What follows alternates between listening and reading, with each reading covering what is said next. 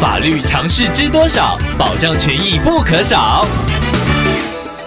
欢迎收听《法律知多少》时间，我们请到台湾瑞银法律事务所律师郑瑞伦来为您解答法律上的疑惑。各位听众朋友，大家好，我是郑瑞伦律师。郑律师您好，听众朋友南透过官网留言板想要请问您，他之前买了一处预售屋，后来因故转让，由于没有透过中介，只跟卖家签订了一纸让渡书，合约内容有载明，如果卖方毁约不卖，需要赔偿买方定金。然而现在有一点后悔卖出，想要请问郑律师，如果想与买家毁约，是否给予买家定金，这一纸合约就能终止呢？还是有可能会再需要负其他的法律责任呢？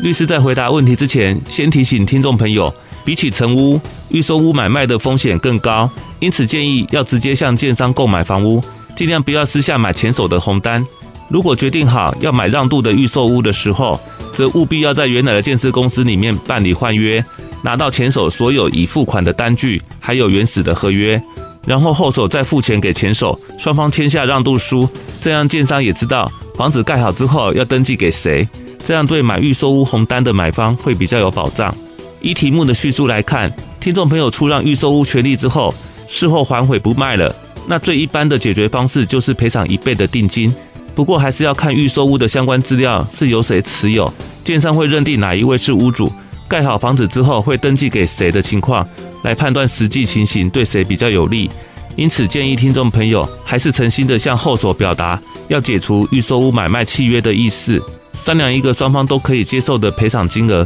以免事后心送不断。以上希望律师的回答可以帮助到听众朋友，谢谢。法律知多少？小小常识不可少，让您生活没烦恼。